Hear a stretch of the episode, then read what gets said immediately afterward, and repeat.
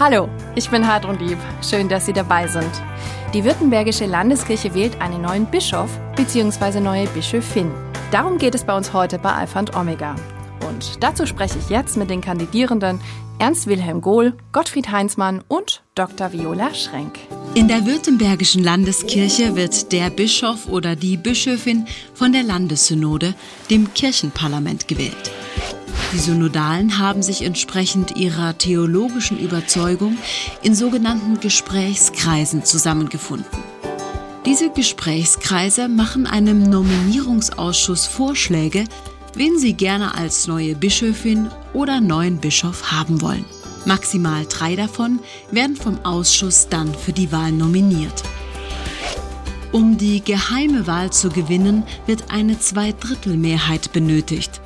Wenn das in den ersten drei Wahlgängen keiner der Kandidierenden schafft, scheidet automatisch die Person mit der geringsten Stimmenzahl aus. Wenn zwei weitere Wahlgänge uneindeutig sind, scheidet wieder die Person mit den wenigsten Stimmen aus. Erreicht die oder der Verbleibende im letzten Wahlgang dann die erforderlichen zwei Drittel, ist die Wahl erfolgreich. Wenn nicht, muss der Nominierungsausschuss einen neuen Wahlvorschlag aufstellen und das Ganze beginnt von vorn. Herr Heinzmann, wie realistisch ist es denn, dass sich die Landessynode auf keinen von Ihnen einigt und alles wieder von vorne beginnt? Ja, passieren kann das schon und das gab es auch schon in der Geschichte der Landeskirche. Aber ich bin durchaus zuversichtlich. Der Nominierungsausschuss hat das gut vorbereitet und ich glaube, ich spreche auch für meine Mitkandidierenden, dass wir uns wünschen, dass das nicht zu diesem Fall kommt. Die zwei Drittel, die halte ich übrigens für eine gute Regelung, denn der Landesbischof, die Landesbischofin braucht eine gute Basis, um das Amt der Einheit dann auch ausüben zu können. Hm. Sie haben gerade gesagt, das gab es aber schon mal, dass man sich nicht einigen konnte. Wie wurde das gelöst? Ja, nach maximal 16 Wahlgängen waren es damals. Das Wahlgesetz wurde aber jetzt geändert. Ähm, hat man sich zurückgezogen, Nacht drüber gegangen und dann mussten auch neue Kandidierende gefunden werden, beziehungsweise ein neuer Kompromisskandidat war das damals dann. Und dann hat es funktioniert. Dann hat es funktioniert. Ja. Sehr gut. Herr Gohl, was unterscheidet denn die Wahl zum Landesbischof von den Wahlen in anderen Landeskirchen? Dass wir eben durch die Urwahl äh, viel stärker die Gesprächskreise ein stärkeres Gewicht haben. So, zum Beispiel gerade, was wir ja gehört haben, dass die Gesprächskreise im Nominierungsausschuss äh, Kandidierende vorschlagen und in andere Landeskirchen äh, sucht der Nominierungsausschuss nach Kandidaten. Und durch das haben natürlich die Gesprächskreise bei uns ein großes Gewicht. Hm. Frau Schrenk, vor 30 Jahren gab es in Deutschland die erste Landesbischöfin, das war in Hamburg. In Baden und in Württemberg haben seitdem die ganzen Spitzenpositionen oder die Spitzenposition immer nur Männer belegt. Jetzt hat die Landeskirche Baden im Dezember vorgelegt. Es gibt die erste Landesbischöfin. Glauben Sie, dass auch Württemberg jetzt soweit ist? Auch ich bin da ganz zuversichtlich, aber natürlich geht es jetzt nicht darum, auf Biegen und Brechen jetzt eine Frau in dem Amt zu haben.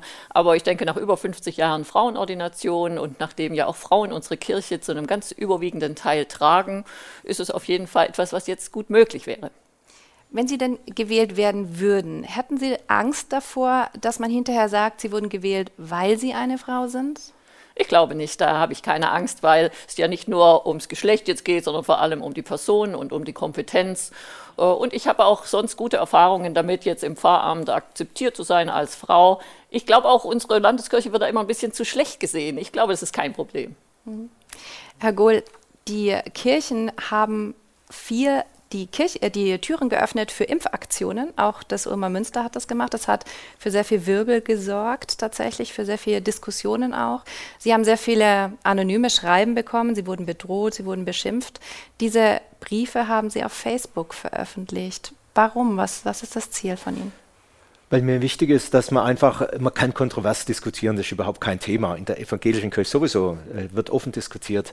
Ähm, aber es gibt einfach eine Grenze in Debatten, wenn man persönlich beleidigt oder versucht wird, unter Druck gesetzt zu werden, wo ich sage, nee, das lassen wir uns nicht bieten, das machen wir einfach öffentlich, äh, um einfach zu zeigen, wir lassen uns nicht erpressen. Wir lassen uns nicht die Freiheit nehmen, kontrovers zu diskutieren. Davon lebt die Demokratie und deshalb muss man dann solche Aktionen auch öffentlich machen. Mhm.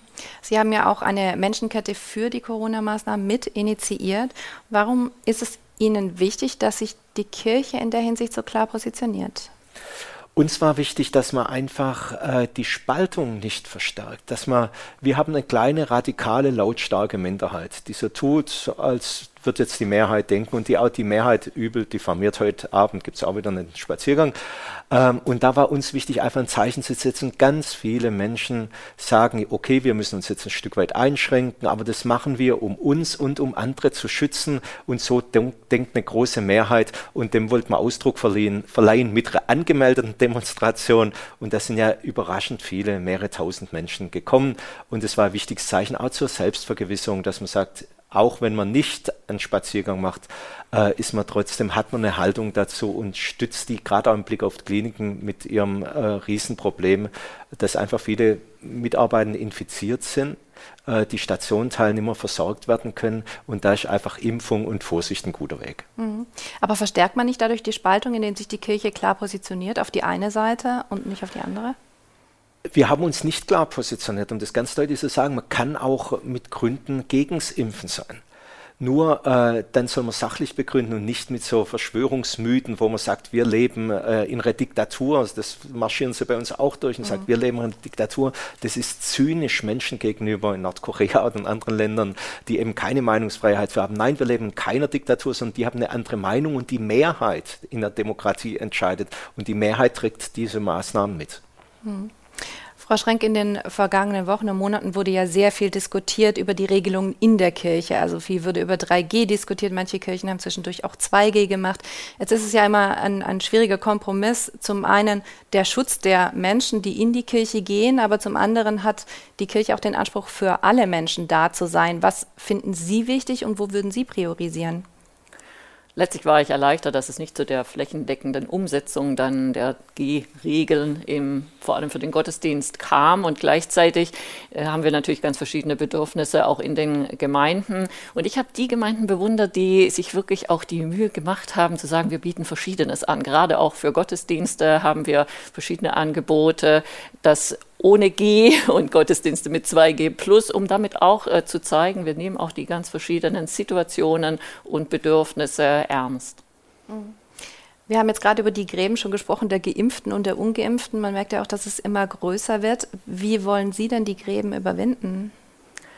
Das ist natürlich eine schwierige Frage, aber ich denke, sehr viel würde davon abhängen, uns auch verbal wieder anzunähern, klar zu machen, unser Menschenbild, auch biblisch begründetes Menschenbild. Jeder hat seine Menschenwürde, jeder ist als äh, Person ernst zu nehmen, dass der gegenseitige Respekt wieder wachsen kann. Und dafür zu werben, das denke ich, ist schon auch eine Aufgabe von Kirche, innerhalb der Kirche und nach außen. Was heißt verbal annähern? Was bedeutet das? Also die diese Gräben, die sind ja auch ganz oft, wie auch schon angesprochen war, mit, mit verbalen Attacken und mit Verhärtung in der Sprache, in gegenseitigen Beschuldigungen, moralische Überlegenheit und dann wieder auch sehr äh, krassen äh, Ausdrücken und Vergleichen. Und da äh, zu mäßigen auf dem Boden wieder zurückzuführen von gegenseitigem Annehmen und zumindest versuchen zu verstehen, das wäre so ein Ziel. Mhm. Es fühlt sich ja jeder im Recht mit seiner Meinung und sagt, das andere ist, also es passiert zumindest oft, dass man sagt, das andere ist falsch, meine Meinung ist richtig. Sagen Sie da, man sollte Verständnis zeigen für den anderen oder was würden Sie da empfehlen? Ja, es ist ja nicht nur Recht, also dass jeder denkt, er ist im Recht, sondern es ist ja sogar noch so ähm, eine moralische Überlegenheit gerade. Mhm. Und das greift natürlich dann den anderen in der Person an. Und ähm, also es geht nicht um Recht haben, sondern wirklich auch in eine gute Gesprächskultur zu entwickeln, damit äh, auch verschiedene Seiten gehört werden können und man dann vielleicht die Dinge doch auch wieder äh, erden kann und, und sieht, dass äh, es doch so weit auseinander an manchen Punkten auch gar nicht ist. Hm. Herr Heinzmann, das ist, sind ja Positionen, wo es oft schwer ist, äh, irgendwie zusammenzukommen, weil man ist nicht ein bisschen geimpft. Ne? Man ist entweder geimpft oder man ist ungeimpft. So, eigentlich gibt es da keinen Kompromiss. Wie kann man die Spaltung aus Ihrer Sicht überwinden? Also ein ganz praktisches Beispiel. Wir erleben das gerade bei den Einrichtungen, die von der einrichtungsbezogenen Impfpflicht betroffen sind. Und da kann man das wirklich wie im Brennglas betrachten weil da Teams zusammenarbeiten, die haben vorher gut zusammengearbeitet und gerne und jetzt äh, werden die schon vorher mit ihren Positionen ähm, war klar, die einen sind geimpft, die anderen nicht und da prallt es so aufeinander, dass jetzt auch da, je näher es auf den 16. März zugeht, ähm, das richtig heftig wird. Mhm. Und die Haltung, die wir da auch immer versuchen einzutragen, ist, wir brauchen einander, wir brauchen alle, um für die Menschen da zu sein. Und ich denke, das könnte auch was Zielführendes für die Gesellschaft sein. Wir brauchen einander, wir müssen zusammenstehen, um auch die Herausforderungen und die Krisen, in denen wir ja durchaus stehen, äh, miteinander zu bestehen. Mhm. Und immer wieder auch zu merken, es sind nicht die Menschen, sondern es ist ja das Coronavirus, das uns die, in die schwierige Situation bringt. Und wir müssen auch immer wieder mit neuen Erkenntnissen umgehen und dann einen Weg finden. Aber wie gehen Ihre Mitarbeiterinnen und Mitarbeiter damit um? Also wie ist die Stimmung untereinander? Das gelingt in manchen Teams ganz gut. Ähm, unsere Botschaft ist, lasst uns miteinander auf diese Situation zugehen und dann müssen wir das auch gemeinsam mit den Ämtern gestalten und sehen. Wir dürfen ja die Menschen nicht aus dem Auge verlieren, die wir versorgen, die mhm. zum einen Schutz brauchen und die aber auch dann natürlich versorgt werden müssen. Und da wollen wir auch eintragen, die Frau Schrenk hat es vorher angesprochen, dass wir deutlich machen, jeder Mensch ist wertgeschätzt als Person und er darf unterschiedliche Meinungen haben, er darf auch sich unterschiedlich äußern und diese Trennung von dem, dass wir sagen, lasst uns dieses, diesen Kern bewahren, auch von dem, von unserem christlichen Glauben her. Jeder Mensch ist wertvoll und wir gehen miteinander auch mit unterschiedlichen Meinungen in diese Zeit. Mhm. Ich möchte mal als weitere Beispiele nennen die Sterbehilfe, die Impfpflicht, Flüchtlingspolitik, Klimagerechtigkeit. Was glauben Sie denn, sollte sich Kirche politisch einmischen und wenn ja, bei welchem Thema besonders? Also wir leben ja in einer Demokratie und da gibt es kein Nicht-Nicht-Einmischen. Wenn ich nichts dazu sage, ist genauso, äh, ist genauso eine Position. Mhm. Sondern also meine Vision wäre, dass wir einfach ähm, Anstöße geben, dass sich Menschen selber eine Meinung bilden können. Wisst ihr nicht die römisch-katholische Kirche, die ein Lehramt hat und sagt, so und so wird es gemacht. Und wenn Kirche so wahrgenommen wird, evangelische Kirche sagt, man muss so und so machen, dann habe ich schon meine Fragen. Sondern das heißt, wir schlagen, oder ich habe auch, jeder von uns hat seine Position, die können wir auch deutlich machen. Und dann tragen wir die in einen Diskussionsprozess ein und gut evangelisch muss man dann schauen, äh, wo gibt es Mehrheiten und wie äußern wir uns dann. Können Sie ein konkretes Thema nennen, wo Sie sagen, das finden Sie besonders wichtig? Da, ein konkretes Thema, das Sie wichtig finden? Ähm, also klar, äh, mit der Sterbehilfe finde ich wirklich, also wo ich jetzt sage, ich kann mir äh, assistierte Suizid in diakonischen Einrichtungen nicht vorstellen, das sage ich so deutlich, kann es auch begründen, aber ich auch Respekt habe, wenn andere nach ihrer Prüfung zum anderen Ergebnis kommen. Mhm. Und dann finde ich schwierig, wenn ich sage, evangelische Kirche dafür oder dagegen. Wir geben Anstoß und dann soll sich jeder Christenmensch selber seine Position und seine Meinung bilden. Mhm. Frau Schrenk, was denken Sie? Soll sich Kirche politisch einmischen? Wenn ja, bei welchem Thema?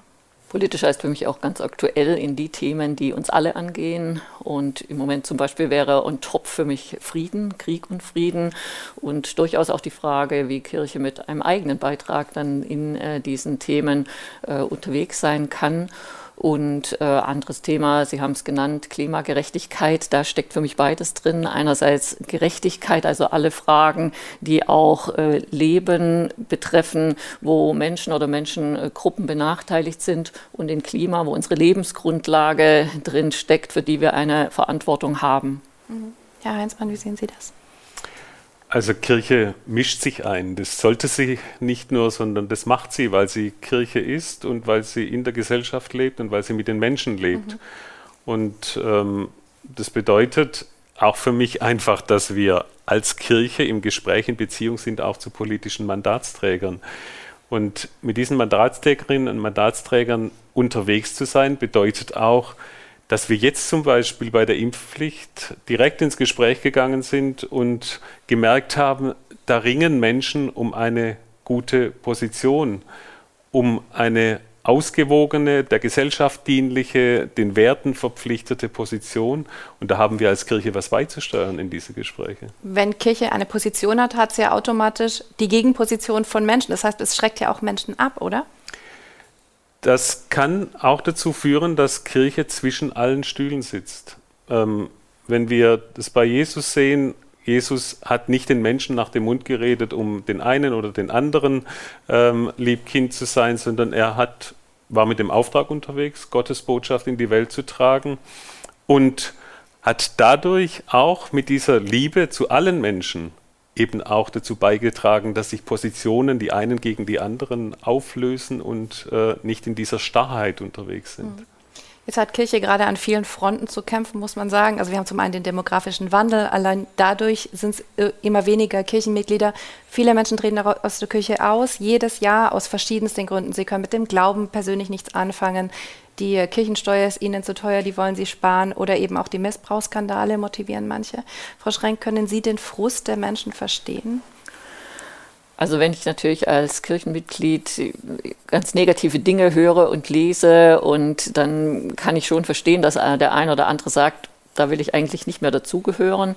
Gleichzeitig denke ich, wer auch andere Erfahrungen mit Kirche gemacht hat, wer vor Ort beheimatet ist in seiner Kirche, wer Begleitung erfahren hat, wird es auch weiter sehen und auch denken, vielleicht hat mir diese Kirche doch noch was zu geben, sei es persönlich, sei es auch als Institution, die sich um bestimmte soziale Belange kümmert. Insofern, ich kann es auf, einer, auf der einen Seite verstehen und auf der anderen Seite sage ich natürlich, bitte nicht austreten, gerade jetzt auch nicht. Was sagen Sie denn den Menschen, die sagen, Kirche hat für mich gar keine Relevanz mehr im Leben? Ja, die kann man natürlich in dem Sinne auch nicht erzwingen, aber äh, ich würde ermutigen, vor Ort zu schauen, was gibt es für Angebote, gibt es vielleicht doch den Ort, den ich auch schon gesucht habe, den ich brauche, den ich möchte in meinem Leben, gibt es Haftpunkte ähm, im Lauf des Lebens, ähm, in der Begleitung, in bestimmten Lebenslagen, wo ich eben doch zurückgreifen möchte. Oder kann ich einfach auch die kirchliche Arbeit sehen in bestimmten Einrichtungen, sei es in Bildungseinrichtungen oder in sozialen Einrichtungen? Ist das ein Arbeitsfeld, das ich unterstütze und wo ich vielleicht auch selber davon an der einen oder anderen Stelle persönlich irgendwann im Leben profitieren könnte? Mhm. Herr Gohl, die Württembergische Landessynode hat ja auch lange diskutiert über das Thema Segnung homosexueller Paare. Sie haben sich dafür ausgesprochen. Man hat nach langer Diskussion den Kompromiss gefunden, dass eine Segnung möglich ist, aber nur, wenn die Gemeinde zustimmt. Württemberg ist damit Schlusslicht in Deutschland. Glauben Sie, dass es auch Menschen abschreckt, die sich als Teil der modernen Gesellschaft sehen? Natürlich waren das auch, das haben wir auch eine Reaktion gehabt. Ich war mal in einer Schulklasse und da waren durchaus auch pietistisch geprägte Jugendliche äh, und die haben die Frage gar nicht verstanden, sondern die haben zu mir dann gesagt, was ist das Problem, wenn die sich lieben? Äh, und da, da gibt es einfach auch einen Wechsel. Aber aber da fühlen sich Menschen äh, dann auch einfach nicht angenommen und deshalb fand ich auch so gut, dass wir den Kompromiss und den fand ich auch wieder stilbildend zum ersten äh, Punkt nochmal, wie überwindet man Polarisierung, dass man sagt, du, wir respektieren, wenn du da aufgrund von deinem Gewissen und von deinem Bibelverständnis zu einer anderen Position kommst, wir respektieren das und ermöglichen dir, dass du in Freiheit deinem Gewissen und deinem Schriftverständnis folgst. Mhm. Glauben Sie denn, dass es irgendwann in Württemberg möglich sein wird, dass homosexuelle Paare auch richtig heiraten können? Also ich der Prozess wird sich weiter bewegen, weil wir einfach eine äh, Gesellschaft sind, die sich auch weiter bewegt und, und neue Themen kommen. Aber ich finde es so wichtig, dass man einfach auch sieht und sich da wirklich ein großer Schritt gelungen, eben nicht zur Spaltung zu kommen, sondern Brücken zu bauen. Und das ist für mich das äh, zentrale Thema. Herr Heinzmann, inwiefern spüren denn diakonische Einrichtungen die Kirchenaustritte? Also wir merken natürlich auch in der Diakonie, wie sich Gesellschaft weiterentwickelt, aber wir spüren auch eine große Akzeptanz dessen, dass Menschen für andere da sind, also mit der mhm. Arbeit der Diakonie. Für mich ist jeder Kirchenaustritt auch ein Beziehungsabbruch von Menschen, die vorher in Beziehung waren mit der Kirche, mit Menschen in der Kirche und ich denke, dass wir da so viele Möglichkeiten haben, mit Menschen in Beziehung zu treten, in allen Feldern der Kirche, in der Kirchengemeinde, im Kindergarten, dann auch in den diakonischen Einrichtungen. Und dass Menschen dann merken, da gibt es einen Unterschied. Manche beschreiben das ja, da ist ein anderer Geist. Und ich finde das eigentlich eine schöne Wahrnehmung, dass jemand sagt, da herrscht ein anderer Geist, Menschen gehen gut miteinander um und die ja, achten einander, schätzen einander, auch wenn es spannend wird, in ganz alltäglichen Umgang. Und deshalb denke ich, wir brauchen diese Beziehungen mhm. von Menschen zu Menschen, von Kirche, damit es nicht zu diesem Abbruch kommt. Und deshalb denke ich, wir brauchen da einfach eine Initiative, Beziehungsinitiative, besonders auch nach Corona, dass wir aufeinander zugehen und deutlich machen, Kirche lebt von Beziehungen und ist in Beziehung. Mhm. Frau Schrenk, Sie sagen ja auch, die Kirche muss attraktiver werden, um die Austritte aufzuhalten, aber vielleicht auch Menschen zu gewinnen, die eben bisher wenig damit zu tun haben. Können Sie ein konkretes Beispiel nennen, wie Sie das erreichen wollen? Menschen gewinnen wir grundsätzlich durch eine äh, gute Arbeit und durch Erreichbarkeit. Wenn also in der Nähe, wo die Menschen sind, jemand kirchlich erreichbar ist für mein Anliegen oder auch für eine Feier oder auch im Krisenfall, äh, dann ist das sicherlich ein ganz wichtiger Punkt, diese persönliche Erreichbarkeit. Dann auch äh, die Erreichbarkeit im digitalen Raum, dass wir dort präsent sind und wie gesagt immer das eine innerkirchlich und das andere, aber auch, äh, wie ist Kirche in der Gesellschaft präsent in, mit bestimmten Themenfeldern und Einrichtungen. Und äh, das sind für mich die zwei Dinge, nach innen erreichbar und nach außen sichtbar. In welchen äh, Bereichen sollte die Kirche präsent sein? Die Kirche ist ja jetzt auch schon ähm, in Bildungsbereichen zum Beispiel präsent und in den Bereichen, in denen sie jetzt auch schon ist, mit Verstärkung in äh, den sozialen Bereichen, in der Begleitung von den Kindern bis zu den alten Menschen, also in diesen sozialen Themen.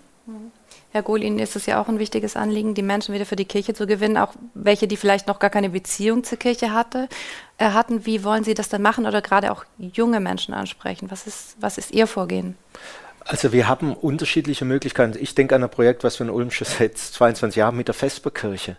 Da arbeiten Leute mit, beteiligen sie, weil sie eine Aufgabe haben. Aber ich glaube, das wird die Aufgabe sein, dass Menschen sagen, Mensch, wir brauchen euch. Mhm. Und ihr könnt euch einbringen. Indem ihr euch einbringt, habt ihr Anteil an dem Schöpfungshandeln Gottes, wenn man es jetzt mal ein bisschen groß hängt. Also das ist ein Engagement, wir brauchen euch.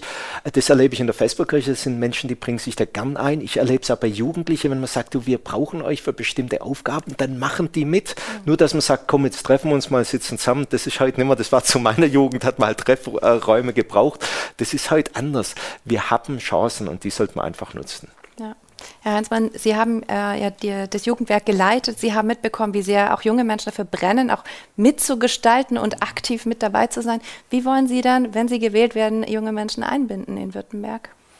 Also das geschieht ganz einfach dadurch, dass junge Menschen zur Kirche gehören und sich einmischen und da sind und dann mit ihren Impulsen auch einen Resonanzraum finden und merken, ja, da kann ich mitgestalten und ich finde es nichts Schöneres, als wenn junge Menschen da sind, die begeistert sind von irgendwas, von einer Idee und die vortragen und dann sagen, wir brauchen da was und dann loslegen können. Werden und Sie auch gehört? das wünsche ich mir und da würde ich gern dafür sorgen. Also, dass der Rahmen auch in den Gremien und ähm, in den Verantwortungen dann so gesetzt ist, dass klar ist, wenn junge Menschen da sind und die sind da mhm. und begeistert sind von irgendwas, dann sind sie herzlich willkommen, sie gehören dazu, sie können sich einbringen und mitgestalten. Und das finde ich ist ein Teil von Kirche, der mir ganz am Herzen liegt. Ja. Ich würde gerne am Ende der Sendezeit mal nach zehn Jahren nach vorne springen, sozusagen ans Ende Ihrer möglichen Amtszeit, wenn Sie denn gewählt würden.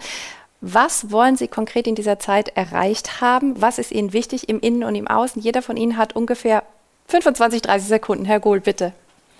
Also ich würde mir wünschen, dass Gemeinde, Gemeindeleben vor Ort lebendig ist, in guten Beziehungen lebt, ähm, also im Stadtteil oder äh, auf dem Dorf, egal wo, äh, und sich da einbringt mit zwei Punkten. Einerseits vom Gottesdienst her, sich selber immer wieder stärkt, aber dann schaut, wie bezeugen wir das Evangelium in Wort und Tat und es sieht auf dem Dorf anders aus als in der Stadt, aber so eben ausstrahlt und das war in der Kirche schon immer so, einerseits Gottesdienst und Diakonie, Handeln in der Welt. Wenn wir das uns nur wieder vergewissern, dann mache ich mir gar keine Sorgen. Und da brauchen wir gute Strukturen, das wäre die Aufgabe vom Bischof, von der Bischofin. Frau Schrenk. Ich hoffe, dass wir in zehn Jahren zurückschauen und sagen, wir haben auch diese Talsohle von Umstrukturierungen und finanziellen Fragen überwunden. Wir sind eine offene und vielfältige Kirche, in der sich Menschen mit ganz unterschiedlichen Prägungen und Interessen auch beheimatet fühlen. Und wir bringen uns ein in die Gesellschaft, sodass die Menschen sagen, Respekt, das ist eine Institution mit guten Impulsen und Ideen. Herr Heinzmann. Wenn wir in zehn Jahren zurückschauen, wünsche ich mir, dass wir sagen, das war durchaus herausfordernd damals. Aber wir sind aufgebrochen, haben allen Mut zusammengenommen und im Vertrauen auf unseren Herrn Jesus Christus sind wir aufgebrochen, losgezogen Und wir wussten damals nicht, wie es werden wird. Aber wir haben was gewagt und wir sind dann auch geführt worden. Und ganz konkret stehen ja verschiedene Veränderungen an, die wir gestalten müssen. Aber im Kern muss immer stehen, dass Kirche vom Evangelium begeistert ist, an Jesus Christus orientiert und dicht dran an den Menschen, die eben Kirche und Jesus Christus brauchen. Vielen Dank, dass Sie da waren. Ich wünsche Ihnen alles Gute für die Wahl. Bischofswahl in Württemberg 2022 Kandidierende im Gespräch. Das war heute unser Thema. Übrigens, Alpha und Omega, der Podcast, ist ein gemeinsames Format der katholischen Bistümer Rottenburg, Stuttgart und Freiburg und des evangelischen Medienhauses Stuttgart.